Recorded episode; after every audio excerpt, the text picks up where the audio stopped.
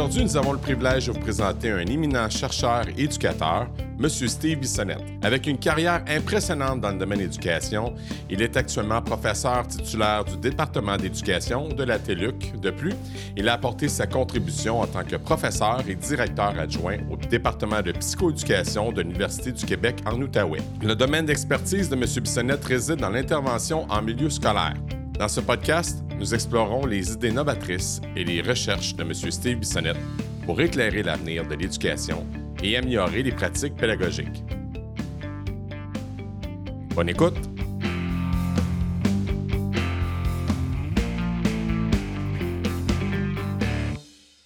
Steve Bissonnette, dis-moi, qu'est-ce qu'il y a d'extraordinaire aujourd'hui? Je t'écoute. Bien, ce qu'il y a d'extraordinaire, c'est que je pense qu'on est dans une période en éducation où les débats sont e-, extrêmement présents. euh, moi, j'aime beaucoup ces, débats-là. En fait, on se questionne en éducation, euh, surtout avec la, pandémie qui a eu lieu. Bon, c'est quoi les meilleures façons de, combler les retards des élèves, d'améliorer les comportements?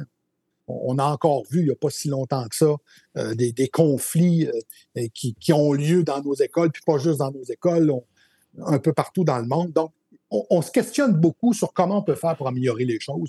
Donc, moi, ça, c'est des questions qui m'habitent depuis euh, des lunes.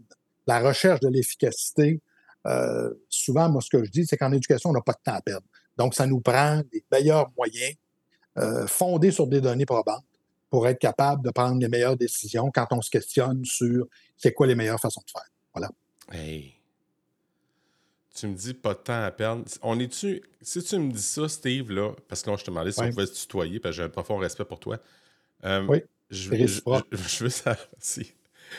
Je veux savoir, quand tu dis que pas de temps à perdre, c'est-tu parce qu'on l'a laissé trop aller les choses, Steve, à ton avis? Ben, c'est pas. Moi, je pense que n'importe quel intervenant en éducation est habité par les meilleures intentions honnêtement, là, je ne connais pas des gens qui veulent volontairement, de façon presque machiavélique, que le, système se détériore. On veut tous que les choses s'améliorent. Mmh. Mais pour y arriver, on ne prend pas toujours les meilleurs chemins euh, pour se rendre. Il y a des chemins qui sont beaucoup plus sinueux, qui sont beaucoup plus risqués que d'autres. Je te donne un exemple très concret. la dernière réforme de l'éducation c'est dur de faire plus mauvais que ce qu'on a connu.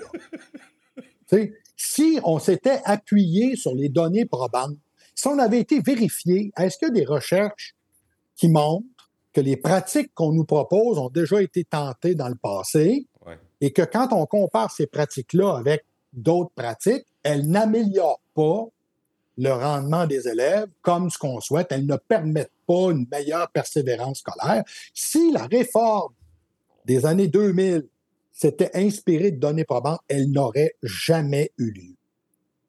Ça nous a pris une table de pilotage qui a été créée en 2006 par la pression publique qui voulait avoir des résultats. Mm-hmm. Moi, j'étais un vieux, là. Hein. Mm-hmm. Donc, euh, on, si tu as suivi l'histoire de la réforme, là, mm-hmm. il y avait eu le rapport, le rapport de Marc-André de Niger qui était euh, une enquête qui avait été faite auprès des enseignants. Les enseignants disaient que ça marche pas. Euh, ensuite de ça, bon, moi, j'avais déjà publié avec Clermont-Gaussier plusieurs écrits ah en disant qu'on s'en va dans le mur, on n'y arrivera pas. Bon, mais quand la table de pilotage a été créée, puis qu'on a regardé les premiers résultats des élèves réformés, fin sixième, comparativement à la même épreuve passée six ans plus tôt par des élèves qui n'avaient pas vécu la réforme, on a constaté que les élèves réformés performaient moins bien que ceux qui n'ont pas vécu la réforme. On l'a constaté en 2006, la même table de pilotage a republié en 2007. Les résultats de 2007 étaient pires que ceux de 2006. Ça n'a pas, empêché cette réforme-là de s'être implantée au secondaire. Et rendu au secondaire, le ministère a eu la bonne idée de confier l'évaluation de cette réforme-là au secondaire à l'équipe de Simon Larose à l'Université Laval.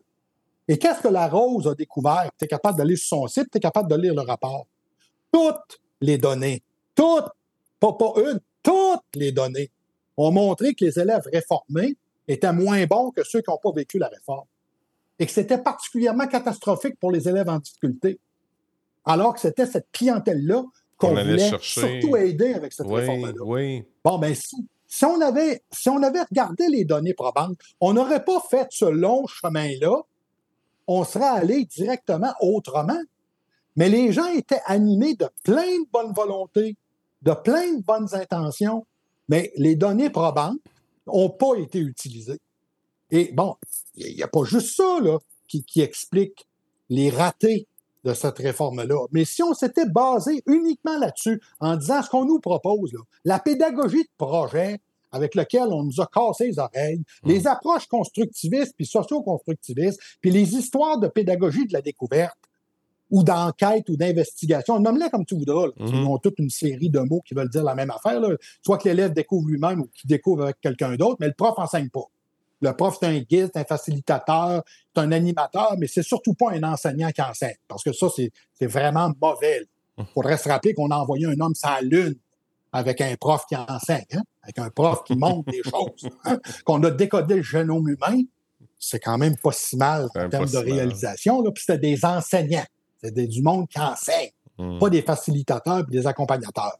Bon, mais si on avait regardé les données probantes là-dessus, jamais, au grand jamais que cette réforme-là aurait eu. Puis moi, actuellement, je travaille sur la réforme du Maroc avec Clermont-Gauthier. Et je dis au Maroc, vous voulez un exemple de là où on a manqué notre coup. Et il faut vraiment s'en inspirer pour ne pas refaire les mêmes erreurs, c'est le Québec. Québec, je me souviens. Ben oui, eh c'est ça. Ben oui, mais les résultats sont là, là. Hmm. La table de pilotage nous l'avait montré, puis quand cette batch-là est arrivée au secondaire, quoi qu'en disent ceux qui vont essayer de la défendre, hein, ceux qui ont fait la promotion du constructivisme puis du socio-constructivisme et qui continuent de faire la promotion de ces approches-là, vont essayer de sauver le soldat Ryan, hein? Mais je suis désolé, là. Les études crédibles qui ont mesuré élèves réformés, non réformés, autant au primaire qu'au secondaire, puis je suis bien placé pour en parler. J'ai fait ma thèse de doc à réforme, où je l'ai découpé en rondelles fines.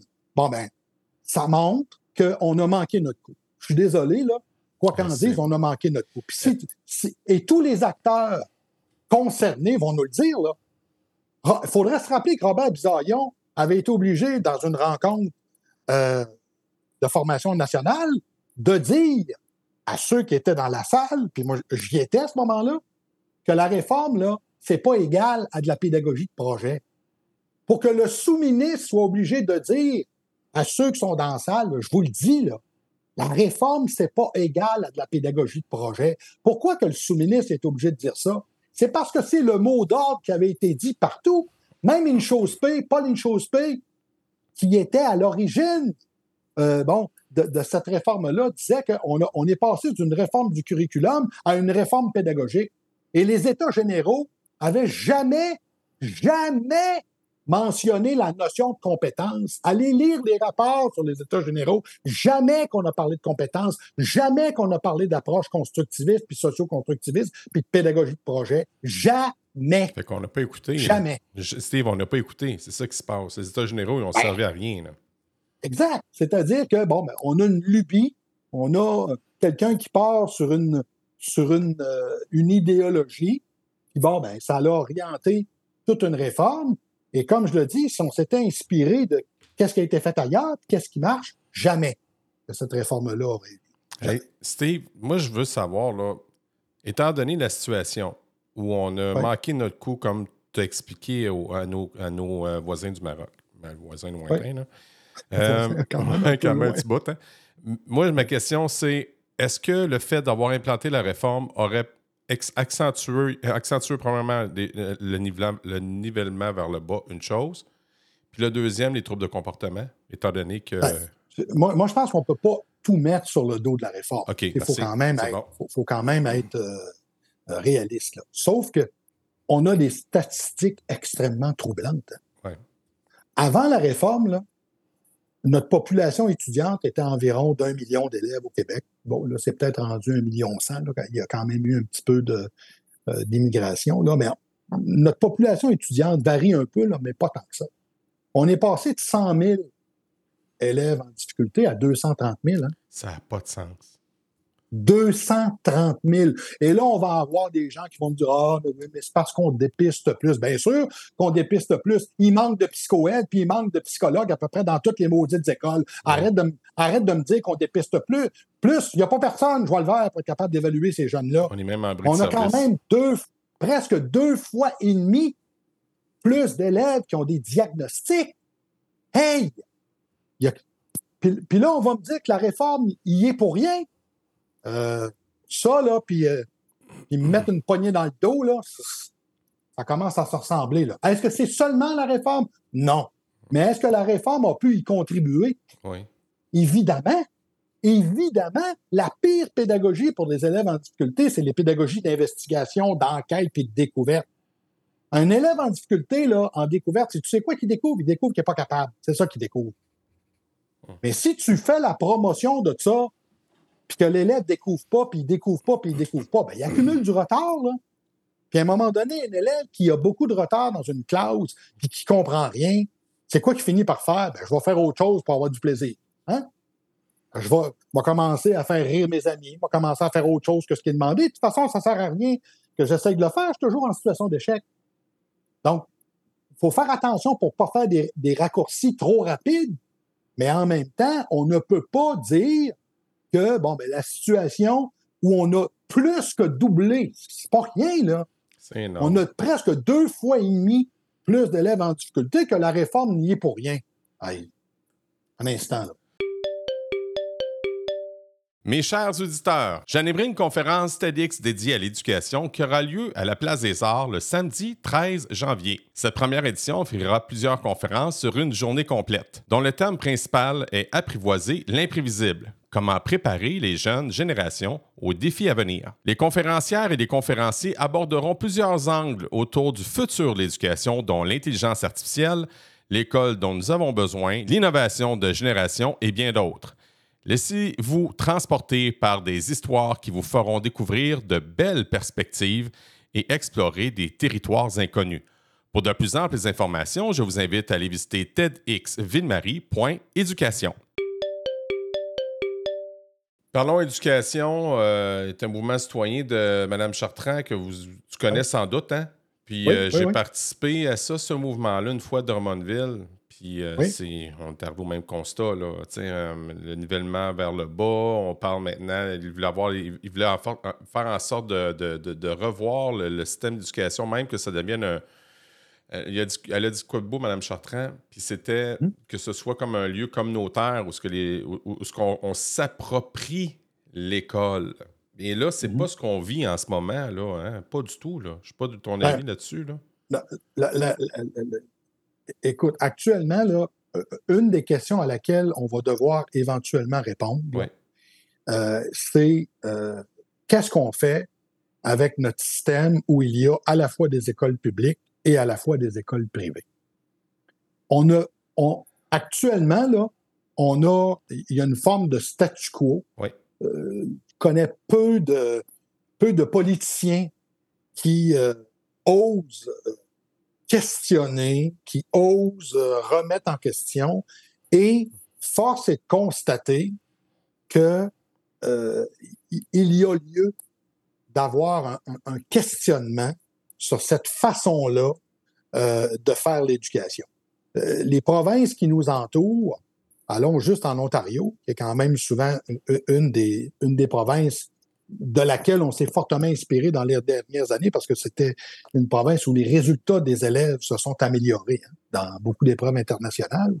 Bon, ben, le système privé euh, d'école en Ontario, il existe, mais il n'y a aucun financement public. Ah. Aucun. Donc, il y a envie, je pense, les derniers chiffres que j'avais vus, je pense qu'il n'y a même pas 5% des élèves qui fréquentent les écoles euh, privées parce que ça coûte une fortune envoyer euh, son enfant dans ce type d'établissement-là. Elles existent, mais elles n'ont aucun financement public. Ben, tu comprendras à ce moment-là que l'accès à ce type d'établissement-là, il est nettement moins important que ce que nous, on vit au Québec. Au Québec, les écoles sont financées, là, bon, on ne va pas commencer à faire une guerre de chiffres, mais c'est entre 50, ça peut même aller jusqu'à 60 euh, de, de, de, la subvention. Bon, ben, oui, le parent en paye un bout, c'est clair, mais on est loin de se comparer avec des écoles qui sont uniquement privées, pour lesquelles le système ne finance pas, euh, le, là je parle du système public, elle ne finance pas ces écoles-là. Donc, je ne veux pas soulever euh, de débat sur école publique, est-ce que c'est mieux qu'école privée ou est-ce que école privée, c'est mieux qu'école publique? C'est pas, pas là ma question, mais il y a un constat à faire qui nous dit que, bon, ben, on a on a un système où il y a deux types d'écoles, puis visiblement, la performance de, l'un n'est pas la même que l'autre. Puis il y a des écoles où, oui, on fait de la sélection dans le privé. Il y en a d'autres où on n'en fait pas. Ça existe aussi. Mais moi, je pense qu'on est rendu à l'heure où il faut se questionner sur notre système d'éducation au sens large. Parce que les problématiques sont importantes. Il n'y a pas seulement la dimension réussite scolaire, il y a aussi euh, la dimension comportementale euh, le, vivre ensemble, le, bien-être. Euh, un de mes collègues s'appelle Normand Baillargeon, disait qu'on serait, on serait dû pour une, une, commission parent 2.0. J'aurais tendance, pour être capable de, mettre l'éducation sur la table et dire, ben, on, se re-questionne, on, on, réfléchit sur notre système, que je pense que honnêtement, le statu quo est difficile à maintenir au moment où on se parle. Ah boy, c'est majeur. C'est majeur. Oui. Euh, c'est majeur parce que moi, moi, ce qui vient me titiller davantage dans cette histoire-là, c'est. Euh, puis, tu sais, j'ai parlé avec, euh, avec Christian de la FEP, puis il m'a quand même donné un beau portrait du privé quand même. Je, mm-hmm. t'invite à écouter son, le podcast que j'ai eu avec lui, c'était très intéressant. Moi, ce qui me titille encore, ce qui m'agace, c'est mes élèves euh, on dit qu'il y a une disparité de chance avec le public puis le privé. Ben, on dirait.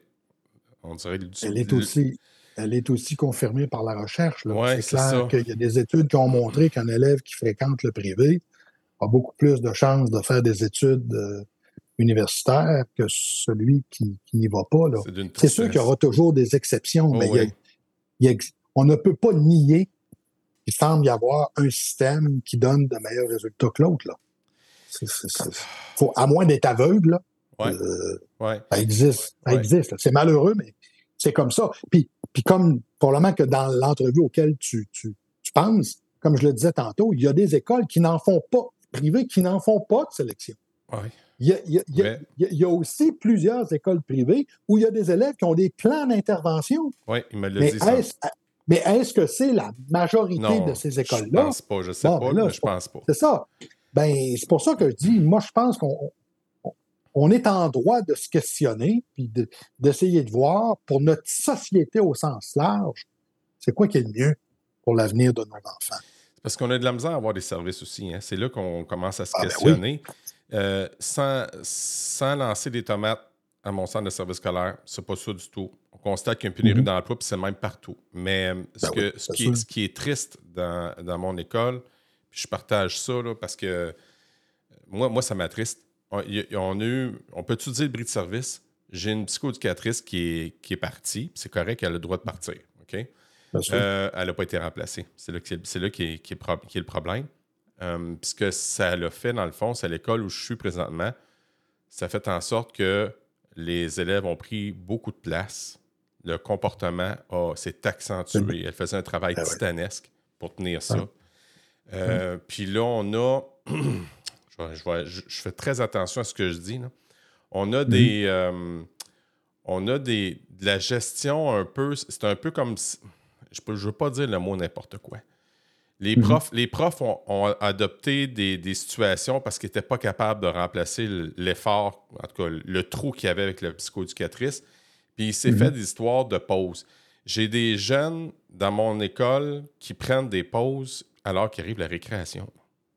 Je peux-tu avoir une pause? pourquoi tu aurais une pause? Mhm. Ben là, euh, je suis trop en colère. Euh, la difficulté de gérer les émotions qui embarquent. Fait que moi, là, j'ai des élèves, je te dis, en, toute, en, toute transparence, mhm. ils arrivent, la récréation, ça le brassé. OK? Ils arrivent, puis ils veulent encore une pause. Mais moi, il faut que j'enseigne. Là. Ouais, puis, je, vais te dire, je vais dire honnêtement, là, moi, je suis dans mon programme, dans l'intensif où je suis en ce moment, je suis un tiers en retard avec mes autres cohortes que j'ai eues dans mes autres écoles. Ben, écoute, la, la, la gestion du comportement au moment où on se parle, à mon avis, représente le défi le plus important dans nos écoles au moment où on se parle. Euh, et ce qui a probablement accentué, ça a toujours été un défi. Oui, oui, oui, oui, 20 ans, j'enseigne, euh, oui. Oui, mais la pandémie, notre Institut de santé publique là, a euh, réalisé, là, je ne vais pas dire n'importe quoi, je pense que c'est en 2021, 2020 en tout cas, sur le site de l'INSPQ, tu vas être capable de retrouver une enquête qui a été faite sur quel est l'effet de la pandémie bon, et de l'enseignement virtuel qui, va, qui, était présent à ce moment-là. Quand les écoles sont fermées, ben, on peut toujours bien pas faire de la présence. Là. Mm-hmm. Bon, quels sont les effets de ça sur les comportements des enfants? Ils ont fait une recension des études qui ont été faites à travers le monde. Ils ont mis la main sur 14 études à ce moment-là, mmh, qui nous ont montré deux phénomènes hyper inquiétants. Premier phénomène, les comportements, là, on peut les classer en deux grandes catégories. Les comportements qu'on appelle extériorisés, c'est-à-dire des comportements d'acting out, violence, intimidation, agressivité, troubles d'opposition, euh, troubles d'attention, hyperactivité, etc. Bon, j'aurais le goût de dire, c'est ce qu'on voit, c'est ce qui brasse d'une classe. Bon. Et on a l'autre type de comportement qui s'appelle des problèmes intériorisés. Anxiété, dépression, stress, santé mentale. Bon, ce qu'on voit moins, c'est souvent des élèves qui passent entre le mur et la peinture, ou bien c'est des élèves dont le taux d'absentéisme, parfois, est extrêmement élevé. Bon, ces deux catégories d'enfants-là, on voit sur le globe pas dans un pays, sur le globe, une augmentation considérable de ces deux types de problématiques. -là. no rocket science, là, je le sens. C'est ça.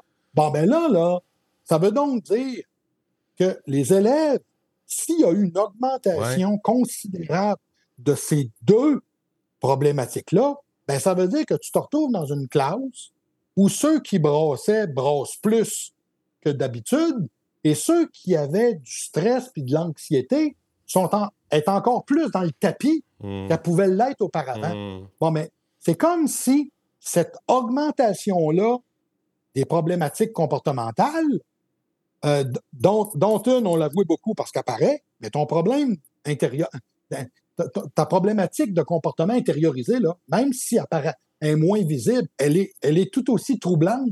C'est l'élève qui met le point sur la baboune du voisin, c'est sûr que tu le vois puis c'est inquiétant, mais l'élève qui a de l'anxiété dans le tapis, puis qui, qui, vient à l'école deux jours par semaine alors, alors qu'il devrait être là cinq jours, j'aurais le goût de dire, c'est aussi inquiétant que, que, l'autre. C'est moins visible, mais en même temps, c'est une problématique. Donc, l'augmentation de ces problématiques-là fait en sorte que pour l'enseignant, la gestion du comportement, elle est beaucoup plus importante maintenant qu'auparavant puisque les problématiques comportementales, c'est comme si la, COVID a accentué des problématiques, elle, a amplifié les comportements des élèves. Je suis d'accord. Puis bon, tu sais, il faut, se rappeler que dans certaines régions du Québec, là, les écoles ont été fermées pendant des mois. Bon, mais ben là, là, ton petit bonhomme qui est en première année, qui a fait sa première année en pleine période de COVID, 2020-2021, qui a connu une école plus ou moins normale, avec un fonctionnement normal, ben, le métier d'élève, il l'a appris à quel moment? Hum. Il, est rendu en troisième pour l'apprendre. Caricature à peine, là. Hum. Donc, à quelque part, cette, triste épisode-là a, fait en sorte que le comportement des jeunes s'est complexifié le défi de la gestion des comportements a augmenté de façon considérable. Puis moi, de mon côté, je le vois assez aisément par le téléphone qui sonne, qui sonne, qui sonne et qui sonne, sans jamais que je fasse une, conférence. J'en fais plus de conférences, j'en fais plus de présentations sur la gestion de comportement parce que on est incapable actuellement de, de, de, de répondre à la demande. Il y a tellement de milieux Puis, puis c'est pas seulement des milieux primaires secondaires. Hein. J'ai commencé à faire de la formation en gestion de classe pour de la formation professionnelle, pour l'éducation des adultes. On parle quand même pas, on parle pas d'enfants du primaire, là. Non. Mais il y, a des enseignants qui me disaient, je ne sais pas c'est quoi qui se passe, Steve, là, avec la batch d'étudiants qu'on a, là, mais j'ai jamais vu du manque de respect comme ça entre les étudiants eux-mêmes et entre les étudiants et le personnel scolaire. C'est comme si ce maudite COVID-là a fait en sorte que la dimension comportementale s'est malheureusement accentuée, puis pas dans le bon sens. Est-ce qu'on s'en va? Est-ce que là, tu viens de dresser un portrait de mon école en ce moment? OK? Mais c'est comme ça dans plusieurs endroits. OK. C'est important de savoir Oui, merci. Mais là, là je m'en vais dans ce que je t'ai parlé en pré-entrevue. Ouais. Est-ce que le SCP est une réponse pour des jeunes qui vivent de l'anxiété fois mille? Bon. Bon. Euh, euh, ouais, oui et non. OK. Oui et non. Vas-y. SCP, là, le soutien comportement positif, qui est tout simplement une adaptation d'un programme états-unien qui s'appelle PBIS, ouais, Positive parler, ouais qui existe depuis 30 euh, ans aux États-Unis, 25 000 écoles, 32 pays qui l'implantent. C'est un moyen pour faire face à de la gestion de comportement. J'ai bien dit un moyen. C'est pas le moyen. C'est un moyen parmi tant d'autres. Mais c'est un moyen qui s'adresse à la, à la dimension du comportement, mais dans son ensemble. C'est-à-dire, on parle euh, d'une école ou d'un milieu où le comportement des élèves, pas de quelques élèves, le comportement des élèves représente un défi quotidien. Euh, et comme je te l'expliquais euh, au tout début de notre entretien, mm-hmm. quand, moi, quand moi une école m'appelle pour que je sois capable de voir si ce programme-là est approprié en fonction de leurs besoins, je pose toujours la même question combien d'écarts de conduite majeurs avez-vous eu au, cours de la dernière année? Bon, puis quand on dit un écart de conduite majeur, c'est un comportement qui nécessite que l'élève soit retiré de l'endroit où il se trouve, que ce soit dans la classe ou à l'extérieur de la classe, ou bien que le comportement est dangereux, illicite ou illégal. Combien vous n'avez eu au cours d'une année? Ensuite, on prend ce nombre-là et on le divise par le nombre d'élèves dans l'école. Et si le ratio obtenu est, de 1 et plus, ça pourrait être une bonne idée d'implanter SCP. Si, par exemple, j'ai eu 500 écarts de conduite majeurs approximativement au cours de la dernière année, j'avais 400 élèves, ça me donne un ratio de 1,25. Ça pourrait être une bonne idée de euh, d'implanter SCP. Mais quand le ratio est inférieur à ça, moi, je leur dis, c'est pas nécessaire. C'est, dans le fond, il faut que le comportement représente une forme de défi. On n'implante pas SCP parce que ça paraît bien. On n'implante pas SCP parce que c'est dans l'air du temps, parce que c'est populaire, parce que les gens en parlent. On l'implante parce que ça répond à un besoin. Encore faut-il que le besoin soit, soit présent. Je te, le disais aussi dans, dans, l'introduction, parfois j'ai des écoles privées qui m'appellent, qui veulent implanter SCP. Quand je pose cette question-là, combien il y a eu d'écarts de conduite, il y en a qui vont me dire j'ai assez de deux mains pour être capable de mmh. compter le nombre de, nombre de sorties de classe. Ben là, je dis, écoute, on n'ira pas virer la cabane à l'envers pour implanter SCP dans une école où la, la gestion de comportement ne semble pas être un défi dans votre milieu. Là. Oui, on l'implante quand, ça, quand c'est un défi, mais quand c'est pas un défi, c'est pas, euh, c'est, pas nécessaire d'implanter cette, euh, ce système-là, qui est quand même un système qui propose des changements euh, importants dans une école parce que c'est un modèle de réponse à l'intervention avec trois paliers d'implantation. C'est un, modèle qu'on implante généralement pendant trois ans dans des écoles. Bon, ben, c'est une démarche qui est lourde, là. Bon, ben, on n'implante pas un programme comme celui-là quand l'analyse des besoins ne justifie pas un changement d'une envergure aussi importante. Ça me touche. Euh, parce que moi, je pense beaucoup à mes jeunes qui sont angoissé, euh, l'anxiété dans le tapis. Est-ce que, dans le fond, l'idée, l'idée derrière SCP, si je comprends bien, parce que là, j'ai nous, à notre école, il y a au moins 50 pages sur SCP. Moi, je trouve ça énorme. Euh, est-ce que est-ce que le fait de encadrer les élèves qui ont l'habitude de sortir violence machin va aider, à ton avis, à calmer l'anxiété des jeunes? Oui, euh, j'aurais le goût de dire oui et non. D'abord, quand on parle d'un élève qui est anxieux, un des premiers moyens, ça c'est indépendamment de CP, là, un des premiers moyens pour contrer de l'anxiété, c'est d'avoir un milieu sécurisant, prévisible, ordonné et positif. Indépendamment de CP. Si tu veux qu'un jeune ait moins d'anxiété, il faut que le jeune soit capable de savoir à l'école, il va arriver quoi? Hum. L'école commence comment? Hum. Qu'est-ce qui arrive ensuite? Hum. Est-ce que je me sens en sécurité? Est-ce que le milieu il est ordonné? Est-ce que le climat est positif? Donc, si je me retrouve dans un milieu qu'on pourrait appeler bienveillant, ben, ça va déjà calmer une partie de l'anxiété pour plusieurs élèves. Mais pour certains, ça ne sera pas suffisant. C'est pour ça que tu as besoin d'avoir des interventions de deuxième niveau. Tu peux avoir un prof qui crée un contexte de classe qui est bienveillant, euh, où le milieu, il est sécuritaire, euh, il est ordonné, il est prévisible, il est positif. Mais pour certains élèves, là, c'est pas suffisant. Tu sais, notre modèle de réponse à l'intervention, là, même si on peut le critiquer, la beauté de ce, euh, système-là, c'est qu'il nous dit, même quand un intervenant fait ce qu'il y a de mieux, fondé sur les meilleures données scientifiques, est-ce que 100% des élèves vont se comporter adéquatement? La réponse, c'est non. C'est mmh. au mieux, ça va être 8 sur 10. Au mieux. Puis dans certaines écoles, ça va peut-être être un peu moins, puis dans d'autres, ça va peut-être être un peu plus, parce que le 80% c'est une moyenne. Hein. Donc, il y a toujours des résultats qui varient autour de la moyenne. Ça veut dire que même si tu as fait de ton mieux dans ta classe, pour certains élèves, là, ça ne sera pas suffisant. Ils vont avoir besoin d'intervention de deuxième palier. Ça se pourrait qu'il y ait des jeunes qui aient besoin d'ateliers sur de la gestion du stress, parce que quand ils entendent le mot examen, ils commencent à faire de l'urticaire. Je caricature à peine. Mais si cette intervention-là n'est pas donnée, même si la gestion de classe, elle est pile poil, elle est excellente, le milieu est génial, bien, ce milieu-là, ces interventions-là qu'un prof va faire avec toutes ses bonnes intentions, elles ne sont pas suffisantes pour une partie des élèves qui ont besoin d'avoir des interventions de deuxième palier, puis il va quand même rester, malgré des bonnes interventions de deuxième palier, un, pourcentage d'élèves en haut de notre pyramide qui, eux, ont besoin d'avoir des mesures particulières. Ils ont besoin d'avoir non seulement un plan d'intervention, mais ils ont besoin aussi de ce qu'on appelle un plan de service. Ça, c'est la dimension la plus négligée dans nos écoles publiques.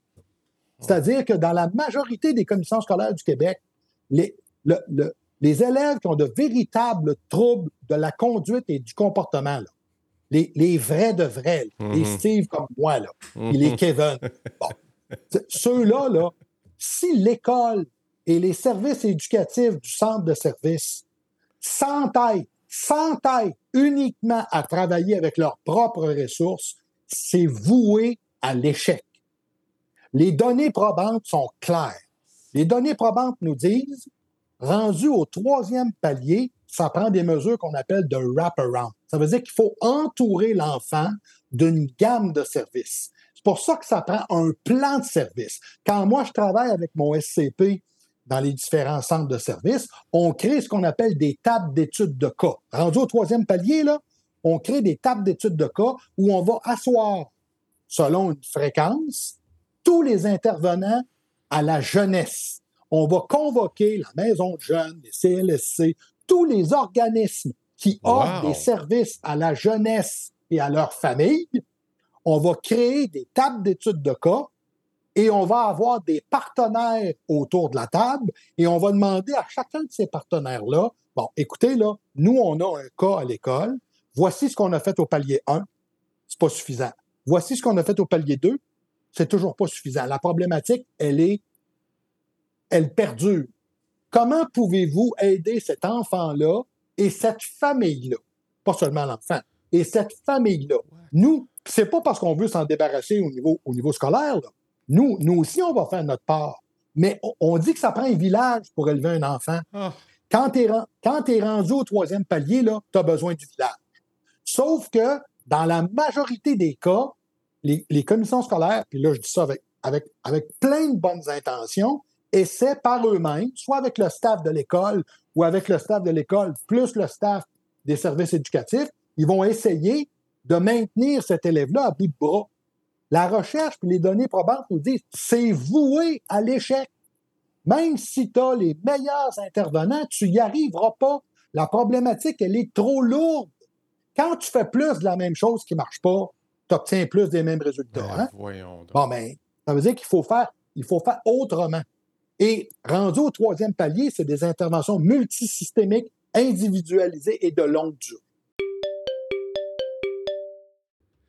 Hey, c'est le temps de vous inscrire à la Journée du numérique en éducation, un événement sans frais qui se tiendra le 3 novembre prochain en présence au Centre de congrès de Saint-Hyacinthe, mais aussi à distance. On y parlera d'intelligence artificielle, mais aussi d'outils numériques, de stratégies d'enseignement et d'apprentissage, sans oublier la présence de Mathieu Dugal à titre de conférencier d'ouverture. Rendez-vous sur la page web de JNE pour découvrir toute la programmation. Peu importe votre ordre d'enseignement, que vous soyez des novices, des experts en numérique, vous allez assurément trouver de quoi vous inspirer. À très bientôt! Steve, on parle-tu, mettons, là, tu as parlé de centre communautaire, je l'ai entendu. Parles-tu des, scouts? On parle-tu des, cadets? On parle-tu. Euh? Non, pas nécessairement. On parle d'organismes qui offrent des services à la jeunesse reconnus sur le territoire de l'école.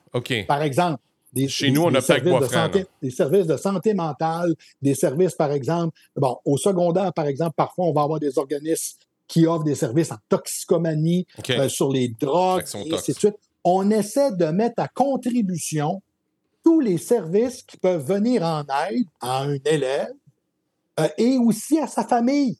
N'oublions pas, là, pas juste l'élève, l'élève et sa famille. Et l'école a une capacité limitée d'offrir des services. Puis quand on ne fait pas ça, ça ne prend pas beaucoup d'expérience pour s'apercevoir que ces, élèves-là, année après année, ont toujours les mêmes problématiques. Ça ne mmh. change pas, ça ne change pas, ça ne change pas. Puis on se le passe comme un paquet, d'une année mmh. à l'autre. Mmh. Puis là, on recommence les mêmes interventions qui n'ont pas marché l'année d'avant. Puis on t'offre l'élève jusque rendu au mois de mai. Là, rendu au mois de mai, on dit là, il est pas endurable, on, on, va l'envoyer à la maison pour le restant de l'année. On va y faire faire ses examens. Euh, en même temps que les autres. Caricature à peine. C'est ce qu'on voit dans beaucoup d'écoles secondaires. Puis je ne dis pas ça méchamment, là, mais si on s'inspire des données probantes, ben, les données de recherche nous disent, rendu au troisième palier, si on ne met pas autour de l'enfant une gamme de services, vous n'y arriverez pas. Puis on va épuiser les enseignants. Les, les enseignants qui se retrouvent avec ce type d'élèves-là vont y laisser leur santé, puis même si on met des services, même s'il y en avait des services dans l'école, ça ne sera pas suffisant. Puis, nos données comportementales nous le montrent, ça ne change pas de mois en mois. Quand on regarde l'évolution de Kevin, là, ben, il ne change pas de mois en mois, même si la psychoaide est là, même si l'expert en comportement du centre de service est venu donner un coup de main, même si on a fait un plan d'intervention, même si on a convoqué la famille, c'est pas suffisant. La recherche est claire. Ça nous prend des mesures qui encadrent, qui englobent l'enfant. Et quand je dis service, il n'y a pas juste l'école. L'école, là, c'est pas un centre jeunesse. L'école, là, c'est pas non plus un centre psychiatrique. L'école, il y a une limite. C'est une maison d'éducation. Oui, avec des services qu'on peut donner aux élèves, mais l'école ne dispose pas de tous les services possibles pour aider un enfant et sa famille. C'est la raison pour laquelle il y en existe d'autres services à la jeunesse. Il faut qu'on se coordonne, il faut qu'on travaille ensemble, il faut qu'on crée des tables d'études de cas où on invite les partenaires à travailler en synergie avec nous pour être capable d'offrir à cet enfant-là et à cette famille-là une gamme de services. Puis pour s'assurer de faire ça, quand nous, on travaille avec les centres de services, on crée des calendriers. On va convoquer puis une fois que ces calendriers-là sont faits, si par exemple on dit bon, on veut se rencontrer aux six semaines, si on n'a pas de cas à présenter, pas compliqué, on passe cette date-là, mais on a un calendrier qui prévoit qu'on peut présenter des cas où on va solliciter des partenaires à la jeunesse pour être capable de venir en aide, non seulement à l'école, mais à cet enfant-là et à cette euh, famille-là. Et ça se fait à peu près jamais dans les centres de services actuels. Je ne sais pas si ça se fait dans mon centre de service scolaire parce que je n'ai pas les yeux partout, mais je peux te dire une chose, c'est la première fois que j'entends parler de ça. Ben, mais j'aurais le goût de te dire, c'est normal parce que les gens essaient de faire du mieux qu'ils peuvent avec les moyens qu'ils ont. Puis souvent, quand on cogne à la porte de ces organismes-là, on va toujours se faire dire, ben, nos, nos, intervenants sont, sont, hyper occupés, euh, on n'a pas le temps. Quand on implante euh, ces mesures-là de troisième palier, là, il, faut que ça, il faut que ça se négocie de DG à DG. Incroyable. Ce n'est pas le directeur des services éducatifs qui peut négocier ça. Il faut que le DG de la commission scolaire appelle les autres DG des centres, des, organismes communautaires pour leur dire on a besoin de vous. Puis souvent, un, bon rationnel pour convaincre les partenaires de se joindre à nous, c'est que si vous ne vous en occupez pas maintenant, là, bon, mais dans deux ans, il va arriver dans votre, dans votre centre jeunesse, il va juste être plus poqué que si on pouvait s'en occuper euh, maintenant. quand c'est négocié de DG à DG, là, souvent l'intervenant qui avait l'habitude de répondre j'ai pas le temps, c'est drôle. Parfois, il se trouve à avoir du temps. Quand le DG va dire tu t'en vas là, ben, je suis désolé, c'est drôle, du temps, tu vas en trouver. C'est aussi simple que ça. Donc, il, faut il faut brasser un peu la cabane, mais on a réussi à le faire dans, dans la majorité des commissions scolaires où on a implanté SCP. Là. OK. Ça se peut. Mais, la grande majorité. Mais peut-être ça s'est fait dans mon centre de service scolaire, mais je ne sais pas. Je ne sais pas. Ben, comme, je, comme je te l'expliquais au tout début, quand, les, quand on l'implante, notre SCP, tout ce que je te dis là, on le fait rigoureusement. Quand on quitte et que la commission scolaire continue le projet avec ses propres ressources, puis je ne dis pas ça négativement. Non. Parfois, on peut retomber dans nos vieilles pantoufles. Hum. Euh, et euh, dire, oh, ben là, commencer à solliciter les partenaires, commencer à... Parce que souvent, les intervenants changent. Euh, parfois, ce boulot-là, il peut être à reprendre et à recommencer. Hmm. Mais si on ne fait pas ça, je suis désolé, un trouble de comportement, là, qui est rendu au secondaire, qui a un, dossier, un pied d'épais, tu penses-tu qu'en trois, quatre interventions du psychoède, avec un coup de baguette magique, il va devenir soudainement sans trouble de comportement, un ange, et tout va se régler? Non. Voyons donc. Non, ben non. Ça fait des années que son fonctionnement est comme ça. la, meilleure façon de, de, résumer une problématique, là, je fais un peu les coins ronds, mais pas tant que ça. Un problème ordinaire se règle avec des mesures ordinaires. Un problème extraordinaire ne, ne peut pas se régler autrement qu'avec des mesures extraordinaires. Et trop souvent, on fait de l'ordinaire pour des problèmes extraordinaires, puis on dit ça marche pas. Mais oui, c'est normal. Tu fais plus de la même chose qui marche pas. Donc, tu vas avoir plus des mêmes résultats. C'est aussi simple que ça. Je t'ai parlé en, pré-entrevue de l'hypervigilance. Dans, mon, dans, dans, mon entourage, mes profs, mon équipe, mes collègues sont hyper vigilants. Les jeunes sont hyper vigilants. Et malheureusement, nos parents aussi sont hyper vigilants. Ça, ça, me, ça, me, jette à terre. J'ai fait cette constatation, cette constatation-là alors qu'il y avait euh, une représentante du centre de service scolaire qui venait nous parler de SCP. Et euh, oh, je sais pas par où commencer, Steve.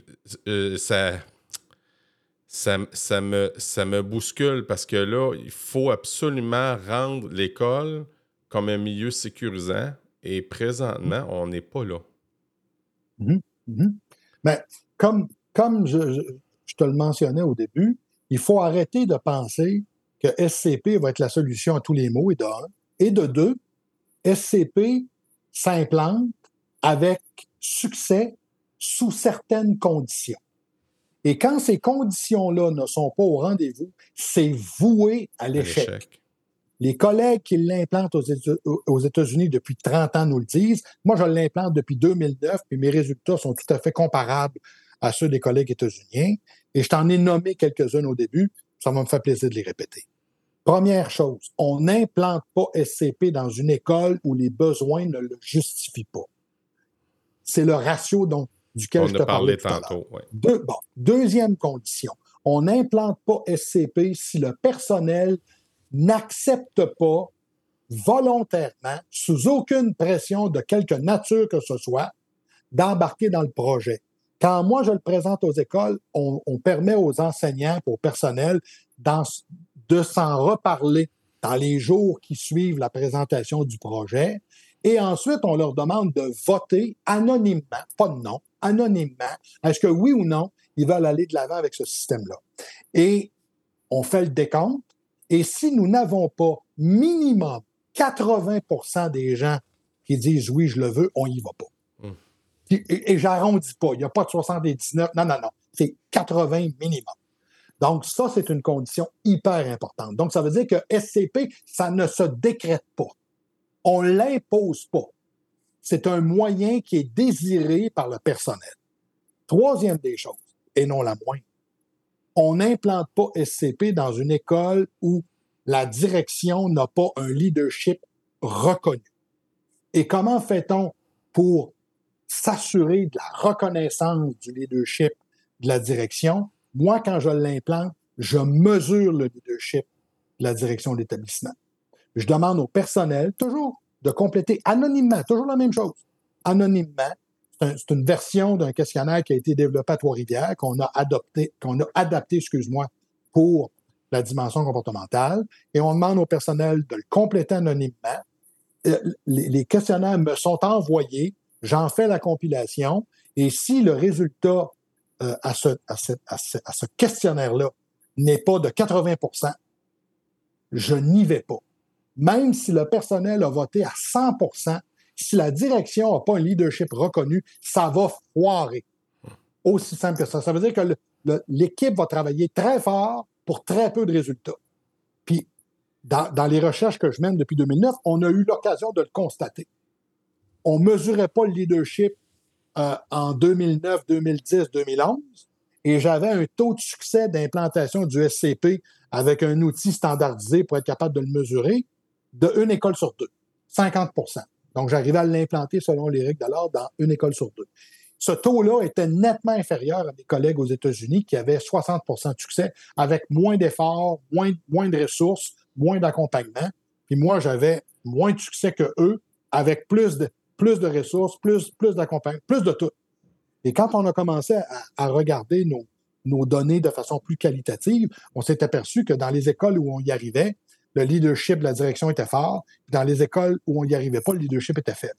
À partir de 2012, on a commencé à mesurer le leadership des directions d'établissement. C'était toujours la même équipe de recherche, c'est le même programme, c'est le même temps de formation, c'est les mêmes formations. La seule chose qui a changé en 2012, c'est on mesure le leadership alors qu'avant ça, on ne mesurait pas. On est passé d'un taux de succès de 50 à 100 Capoté. Dès la première année. Dès la première année. Et depuis ce temps-là, depuis 2012 jusqu'à 2023, nos dernières statistiques nous montrent qu'on a un taux de succès de 91% dans l'implantation de ce système-là, autant au primaire qu'au secondaire.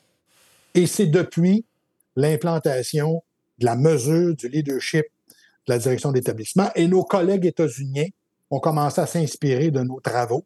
Ils ont fait traduire notre petit, notre petit questionnaire et dans certaines écoles, eux aussi, qui ne mesuraient pas le leadership, ont commencé à le mesurer parce que dans plusieurs de leurs recherches, ils s'étaient eux aussi aperçus que dans les écoles où l'implantation était plus difficile, le leadership de la direction ou de l'équipe de direction n'était pas au rendez-vous. Hum. Donc, ça commence à faire des, conditions qui sont euh, ben, conditions gagnantes. C'est ça. Tu es en train d'établir des conditions gagnantes. Ben, c'est parce que si tu n'as pas ces conditions-là, le danger, c'est que le personnel va travailler fort pour très peu, très, très, très, très peu de résultats. Puis les gens vont dire, ben, finalement, ça marche pas, cette histoire-là. Ben oui, mais ça marche quand on quand on, met en place les conditions qui sont euh, essentielles. Puis si ces conditions-là sont pas présentes, ben malheureusement, les succès sont pas au rendez-vous. C'est un peu comme en pédagogie, quand on, ben, par exemple, peut-être que tu connais, c'est peut-être implanté dans ton école, euh, il y a un bon programme de conscience phono qui s'appelle La forêt de l'alphabet, qui a été développé par Monique Broder et bon, toute une équipe de recherche. Bon, mais quand on implante la forêt, il faut l'implanter selon les règles qui nous sont présentées. Mais si on commence à dire, ah, bon, ben ça, j'aime moins ça, je le fais pas. Ça, j'aime moins ça, je le fais pas. Bon, ben là, là le programme qui a donné des résultats tels que mesurés par la recherche, ben si on commence à dire, ben, j'enlève ça parce que ça me tente pas, j'enlève ça ben c'est bien de valeur. Le programme ne donnera plus ce qu'il a donné dans le passé. Pourquoi? Parce que les conditions d'implantation qui, contribuaient à son succès, ben on, les a changées.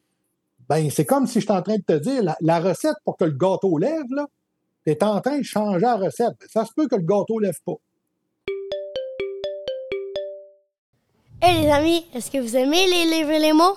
Vous saviez, il y a des personnes qui adorent les mots et qui veulent les protéger comme les super-héros des livres. Imaginez que vous écrivez une histoire incroyable, comme un vrai chef-d'œuvre. Mais vous savez quoi? Il y a des règles spéciales pour protéger ces histoires super spéciales, comme un bouclier magique pour vos mots. Alors, si vous demandez comment protéger vos histoires et si vous voulez comprendre des mots compliqués comme licence, vous allez adorer notre webinaire. Ça ressemble à une super réunion virtuelle sur l'ordinateur. Des experts vont être là pour vous aider. Il y a Geneviève Leblanc, c'est comme une experte chef-d'œuvre de mots. Et Ellie Sainte-Marie, c'est comme une gardienne des bibliothèques magiques. Alors retenez bien cette date, le jeudi 26 octobre 2023. On se retrouve en ligne comme par magie, de 11h30 à 12h30. Vous pouvez même suivre ça depuis chez vous ou depuis le bureau. N'oubliez pas les amis, les mots sont comme des trésors et les super-héros vont vous montrer comment les protéger. Ça va être génial. Alors restez connectés, ne ratez pas cette aventure magique.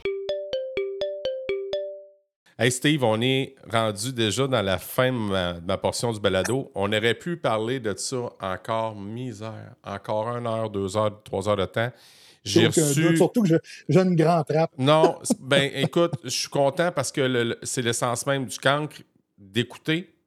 Dans la communication, c'est important d'écouter. Puis ça, il y a quelque chose qui nous manque dans notre société, c'est l'écoute. Puis c'est fou comme j'apprends. Puis je veux juste te remercier pour la horde de crochet gauche que tu m'as remis ce, euh, soir. Euh, je, veux, je, veux, je, vais te poser des questions et, euh, si, si pour toi les réponses sont courtes, ça va. Sinon, j'ai une planche de surf puis je te suis. Ça marche? OK. OK. Bon, pour Steve Bissonnette, l'éducation, c'est? Améliorer la réussite des élèves au sens le plus large et en particulier pour ceux pour qui l'école doit faire une différence, c'est-à-dire les élèves moyens, à risque et en difficulté. Parce que comme enseignant, il faut faire acte d'humilité. Il y a des élèves qui ont posé une doute à l'école. Ah, effectivement. Ton, premier de classe, là, peu importe ce que tu vas faire, il va apprendre. Ah oui. La compétence enseignante, c'est faire apprendre celui qui n'apprend pas seul. Ouais. C'est ça, un prof qui est compétent. Ah. Or, qui n'apprend pas seul? L'élève moyen, l'élève à risque, l'élève en difficulté. Voilà. Boum. Euh, le plus grand succès de Steve Bissonnette, c'est quoi?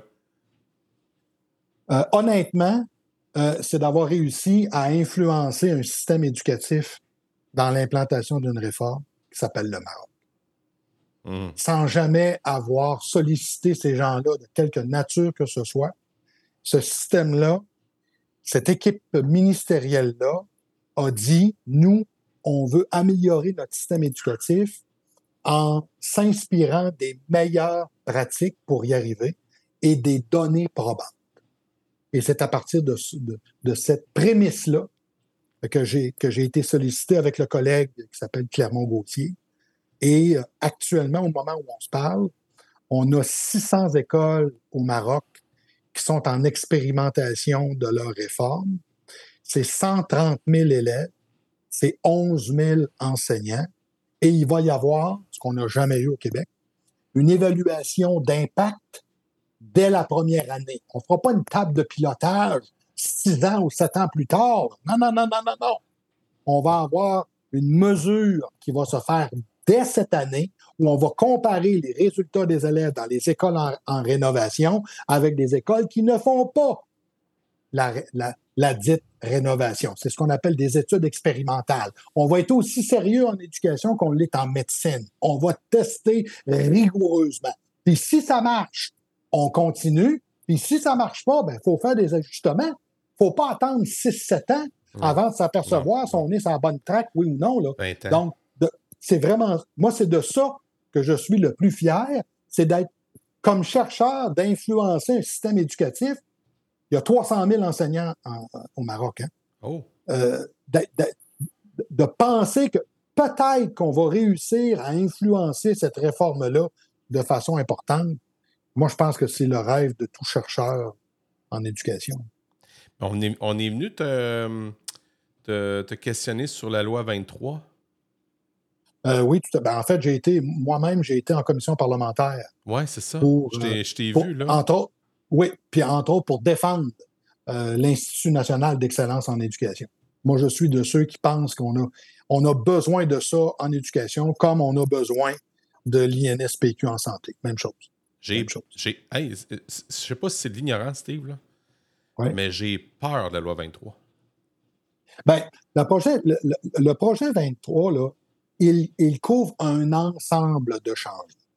Et moi, je ne suis pas d'accord avec tous les changements qui sont proposés. Je te donne un exemple. On parle d'abolir le Conseil supérieur de l'éducation pour le primaire et le secondaire. Moi, je suis contre ça. La question m'a été posée en commission parlementaire.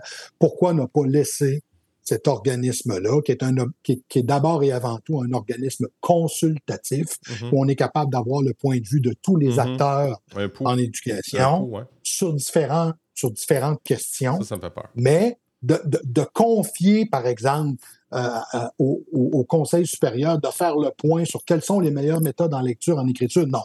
Là, là, là, on mélange des pommes et des oranges. On a besoin d'avoir un institut pour faire ce travail-là. Mais quand on veut avoir le point de vue des acteurs sur différentes questions en éducation, on a besoin d'avoir le Conseil supérieur d'éducation. Donc, c'est un projet de loi qui couvre beaucoup, beaucoup, beaucoup d'éléments. Je ne suis pas d'accord avec tous les éléments, mais moi, l'élément que j'ai défendu, c'est qu'on a besoin, et c'est urgent, d'avoir un Institut national d'excellence en éducation. J'ai hâte de voir où ce que ça va nous mener, parce que de toute façon, quand même, bien que je serais pas ou je serais contre, ça n'aura pas d'impact pour moi, pour ma part. Mais, mais je suis, quand je te dis je suis inquiet, c'est parce que c'est la peur de l'inconnu, c'est du, du nouveau, c'est tout à fait normal. C'est tout à fait normal d'avoir, d'avoir la peur de l'inconnu quand arrive la nouveauté, mais j'ai peur. Je vais te dire pourquoi j'ai peur. J'ai peur qu'on se pète la gueule encore, qu'on se dit on ben, s'est trompé. Ben, ta, crainte, je, pense qu'elle est tout à fait justifiée parce que malheureusement, je suis en train de finir un, texte avec le collègue Gauthier là, mm-hmm. sur les, les, quatre réformes que le Québec a vécues depuis une centaine d'années. Et on est obligé de constater que c'est une vague d'échecs. Hein. on passe d'une réforme à l'autre, puis c'est souvent des mouvements de balancier. On passe de programmes très précis à des programmes qui deviennent plus flous. Puis là, on voit que ça marche pas, puis on laisse les programmes plus flous pour revenir à des programmes plus précis. Puis là, on voit que ça marche pas, puis on passe du précis à des programmes plus flous. C'est euh, Robert Slevin, qui est un chercheur aux États-Unis, disait c'est un mouvement de pendule en éducation. On est toujours en train de passer d'une extrême à l'autre. Euh, et si on ne fait pas les choses sérieusement, le danger, c'est que ça va être ça. Ça va être encore un autre organisme parmi tant d'autres qui fera peut-être pas mieux, qui fera peut-être pas mieux que les autres. C'est la raison pour laquelle moi, je pense qu'il faut que les données probantes soient très présentes quand on se questionne. Par exemple, quand on veut savoir c'est quoi la situation de la pénurie des enseignants, ben, on ne peut pas faire ça n'importe comment. ça nous prend des études sérieuses qui vont nous faire un portrait actuel, qui vont nous faire des projections pour les prochaines années. Tout à fait, tout à fait. Puis, bon, mais quand on. Si on se dit, par exemple, on vient de le faire, on a un constat avec la, performance de nos jeunes dans l'écriture en français. Hein, ça ne fait, fait, pas si longtemps que ça. Là. Bon, mais la question qu'il faut qu'on se pose, c'est quels sont les meilleurs moyens pour améliorer l'écriture des élèves? J'espère qu'on ne demandera pas à Pierre-Jean-Jacques qu'est-ce que tu penses qu'il faudrait faire? Ton opinion, là, c'est pas avec une opinion qu'on est capable de prendre des décisions sur les meilleurs moyens pour améliorer les choses. Qu'est-ce que la recherche rigoureuse nous montre sur les moyens qui ont donné les meilleurs résultats? C'est quand on a développé le vaccin sur la COVID, là, mm-hmm. on n'a pas demandé à Pierre-Jean-Jean, qu'est-ce que tu penses qu'on devrait faire? Non, non, non, non, non. On a, on a développé des, des, vaccins, oui, mais on les a expérimentés dans des études qu'on appelle à double aveugle. Il y a un groupe de patients qui reçoit le vaccin réel, puis il ne le sait pas, puis il y a un groupe de un groupe de patients qui reçoit un vaccin placebo, puis il ne le sait pas. Puis là, on regarde, est-ce que le, véritable vaccin améliore la protection contre un virus dans le groupe qui l'a reçu? C'est ça qu'on a fait pour être capable d'identifier qu'est-ce qu'il faut faire contre la COVID. Bien, ce genre d'études-là, il existe aussi en éducation. On est capable de dire, bon, on compare telle méthode de lecture avec telle autre méthode de lecture, puis on s'assure qu'on compare des pommes avec des pommes, puis on regarde en bout de course quelles sont les méthodes qui ont donné les meilleurs résultats. On peut faire la même chose en maths, on peut faire la même chose. C'est quoi les meilleurs programmes pour contrer le décrochage scolaire? aussitôt qu'on se pose une question sur l'efficacité, puis c'est souvent une question qui nous habite, là, comme prof, puis comme intervenant dans une école, on veut savoir ce qu'il y a de mieux pour nos enfants, puis pour nos ados, mais on ne peut pas répondre à ces questions-là n'importe comment. Et mhm. malheureusement, actuellement, dans le débat mhm. euh, entre chercheurs, ce n'est pas un débat qu'on retrouve dans les écoles. Les, gens sur le terrain n'ont pas de temps à perdre avec ces, choses-là. Mais entre chercheurs, on est, encore en train de s'obstiner ben, la place des études expérimentales.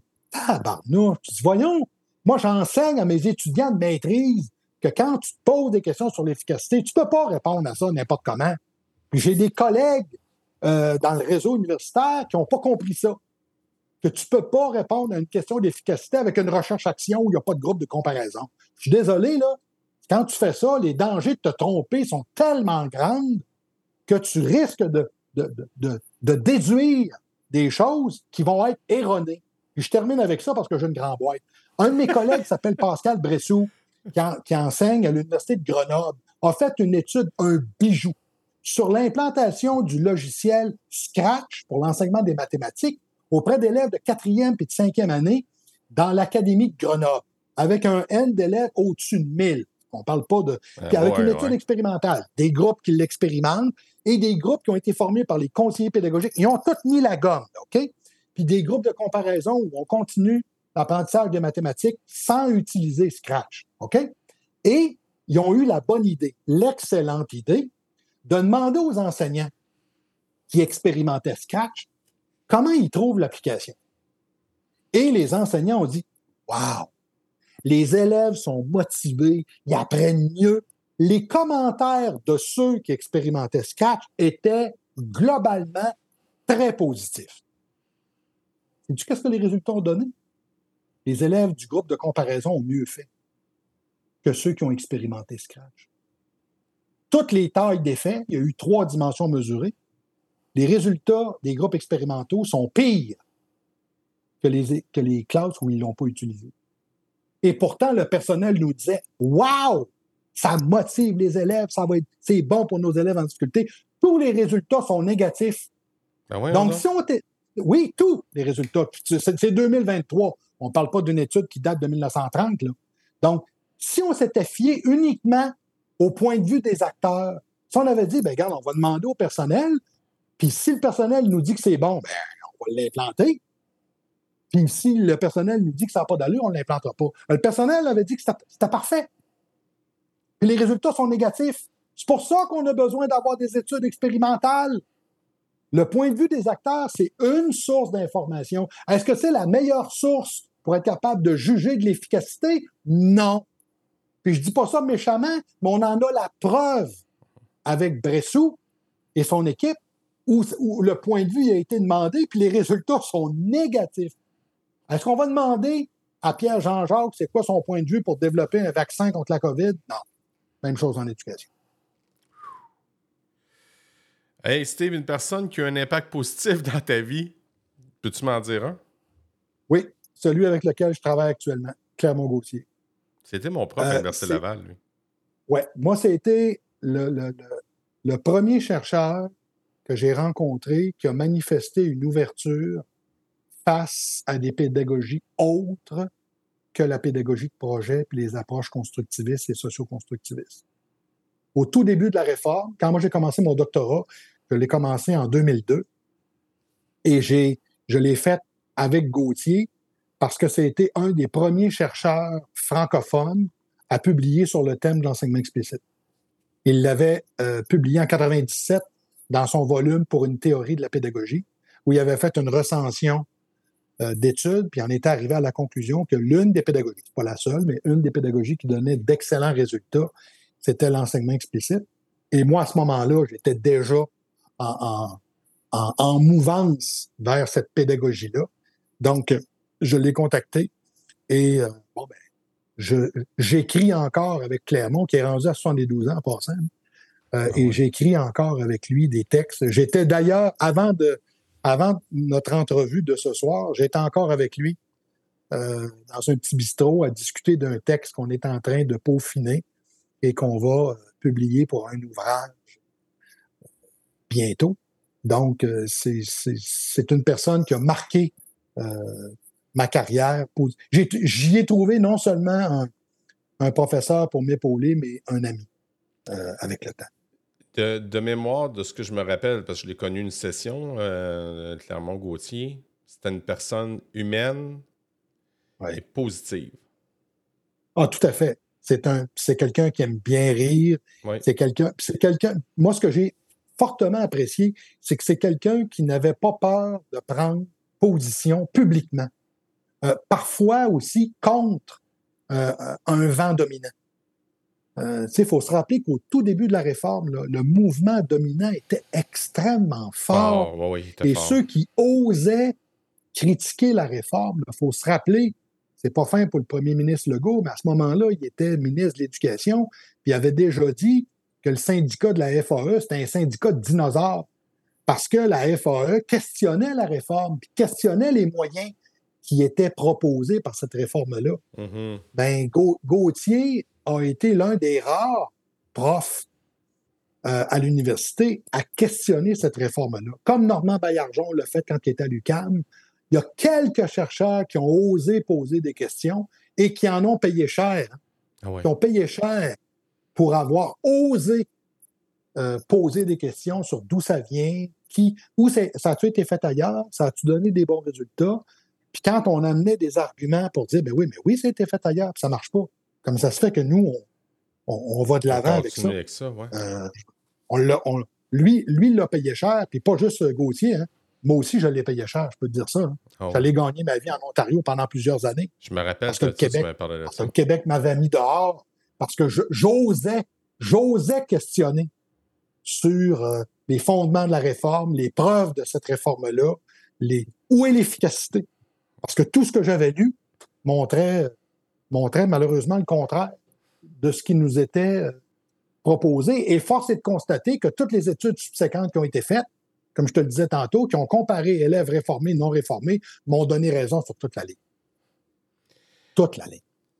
Pour toi, Steve, euh, est-ce qu'il y a un livre que pour toi, toute personne devrait lire?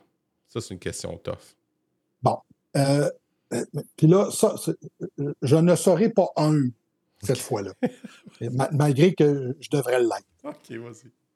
Je pense que le prochain livre qu'on va sortir, ah oui? OK, ça sent bien. Ouais. Bon. c'est, le, le livre qui est à la base de la réforme du Maroc. Quand on a euh, orienté la réforme du Maroc, on a eu la bonne idée, Gauthier et moi, de conserver nos droits d'auteur pour qu'on puisse éditer ce qu'on a fait pour le Maroc, qu'on puisse le mettre en deux couverts puis le rendre disponible pour la francophonie. Hmm. C'est un livre qui couvre euh, euh, quatre dimensions. Euh, d'abord l'enseignement efficace. Enseignement qu'on est capable de subdiviser en trois, en trois sous-catégories. D'abord, ce qu'on appelle la gestion du curriculum. Ça, c'est le quoi enseigner. Comment on organise un curriculum? Qu'est-ce qui vient avant quoi? Comment on structure un curriculum à partir des données probantes? Deuxièmement, la gestion de l'enseignement. Quelles sont les meilleures méthodes didactiques et pédagogiques pour faire apprendre le curriculum qu'on a élaboré?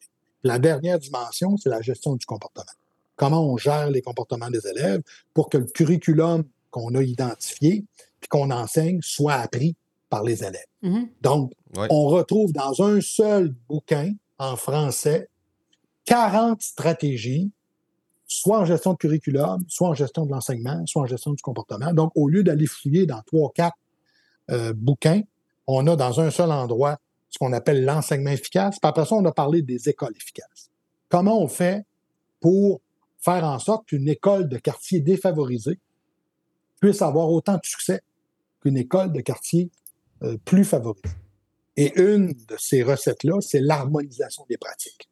Dans le fond, quand un enseignant a du succès dans sa classe en utilisant différentes stratégies, ben si on fait une, une contamination positive de ces bonnes pratiques-là à l'ensemble des classes, bon, ben là, on parle de ce qu'on appelle un enseignement efficace à une école qui devient efficace. Donc, on a essayé de mettre dans un seul bouquin 30 ans de travaux euh, que Gauthier et moi, on mène sur le thème de l'efficacité. Et je pense que, honnêtement, euh, on y est arrivé. C'est quoi le titre de ce livre-là? Euh, c'est l'enseignement explicite, naturellement.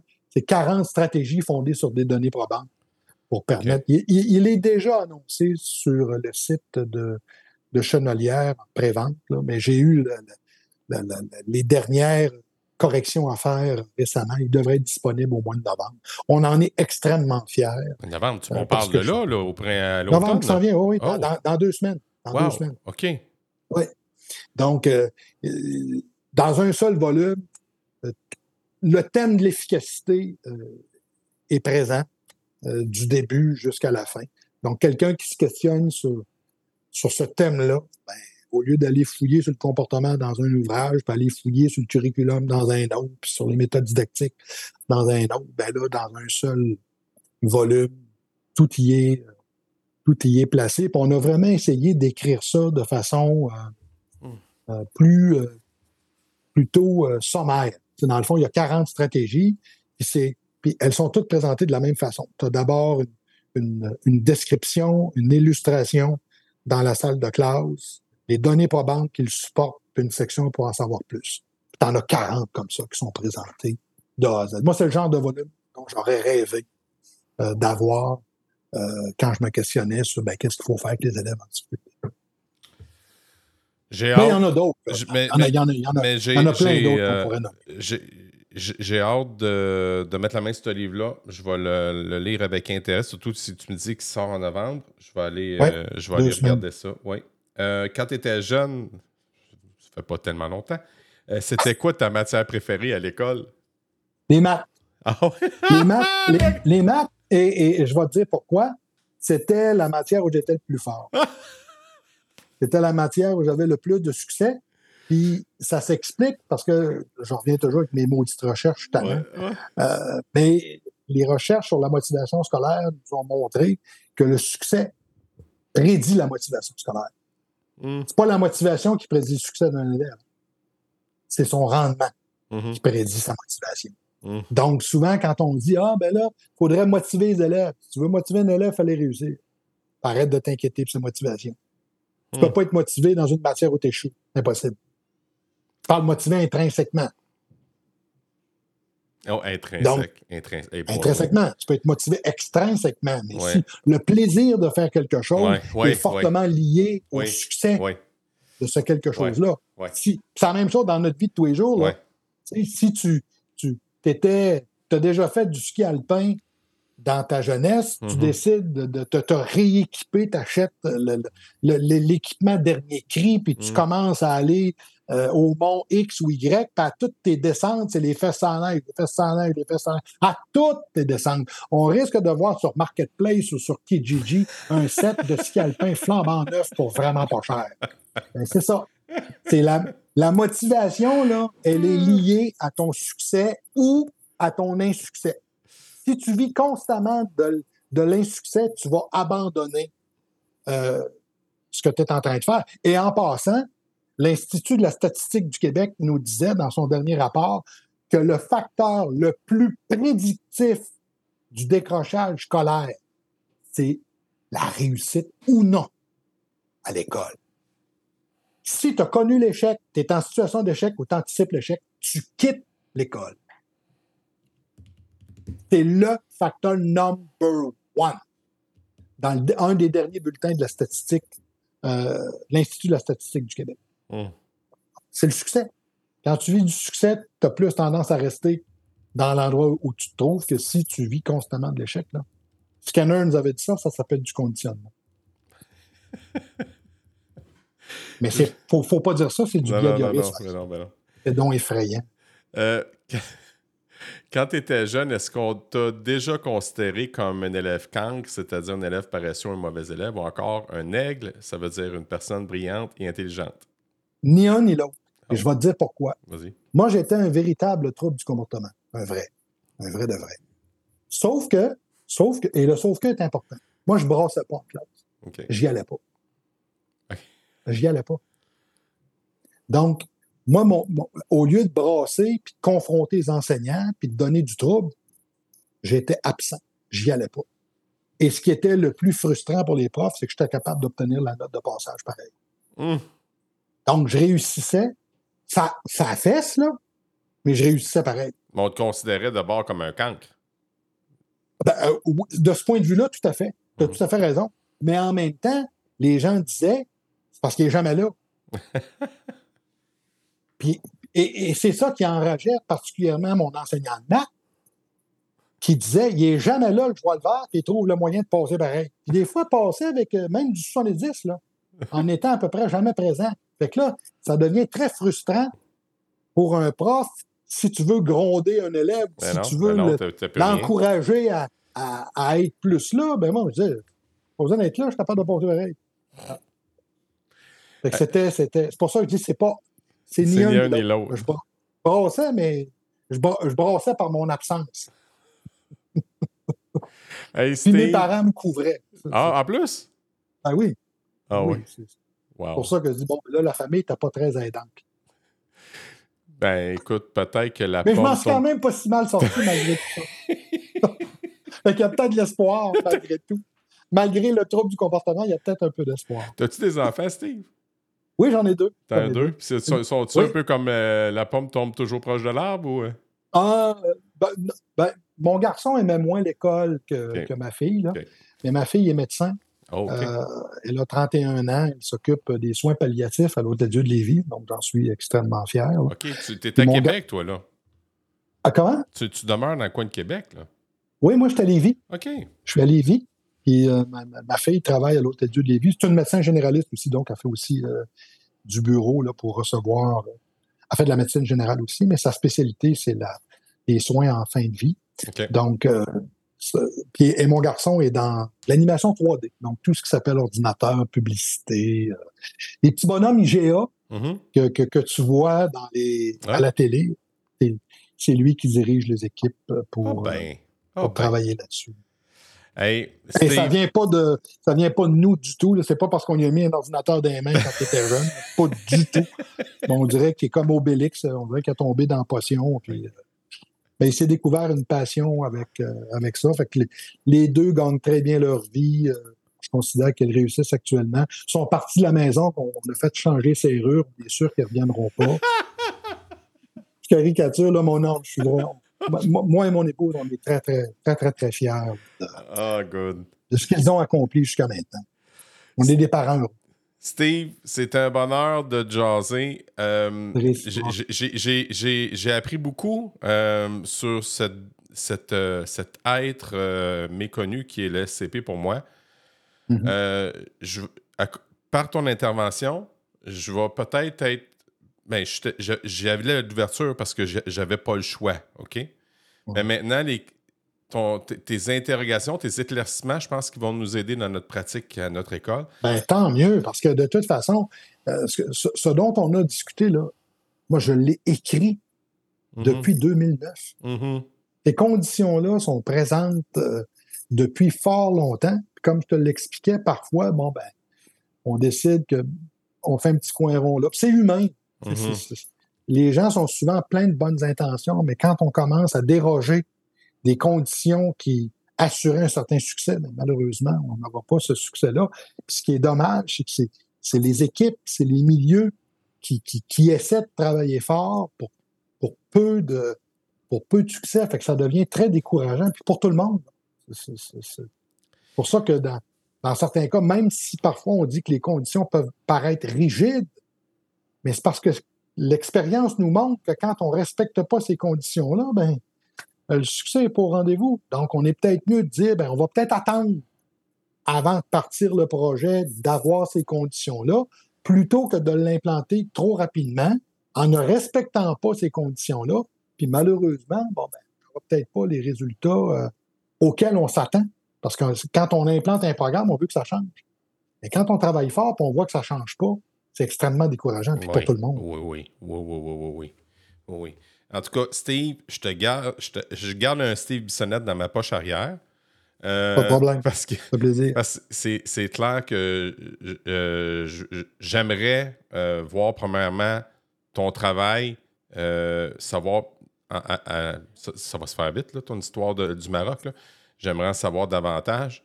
Puis sais-tu, si, si ces données sont probantes, euh, ça serait peut-être une méchante bonne idée de l'implanter au Québec, en tout cas. Oui, parce que si les résultats sont pas. Là, je vais, je vais quand même assez régulièrement au Maroc pour participer à cette réforme-là. Mais je peux dire que si les résultats sont pas au rendez-vous, la fréquence des voyages va diminuer.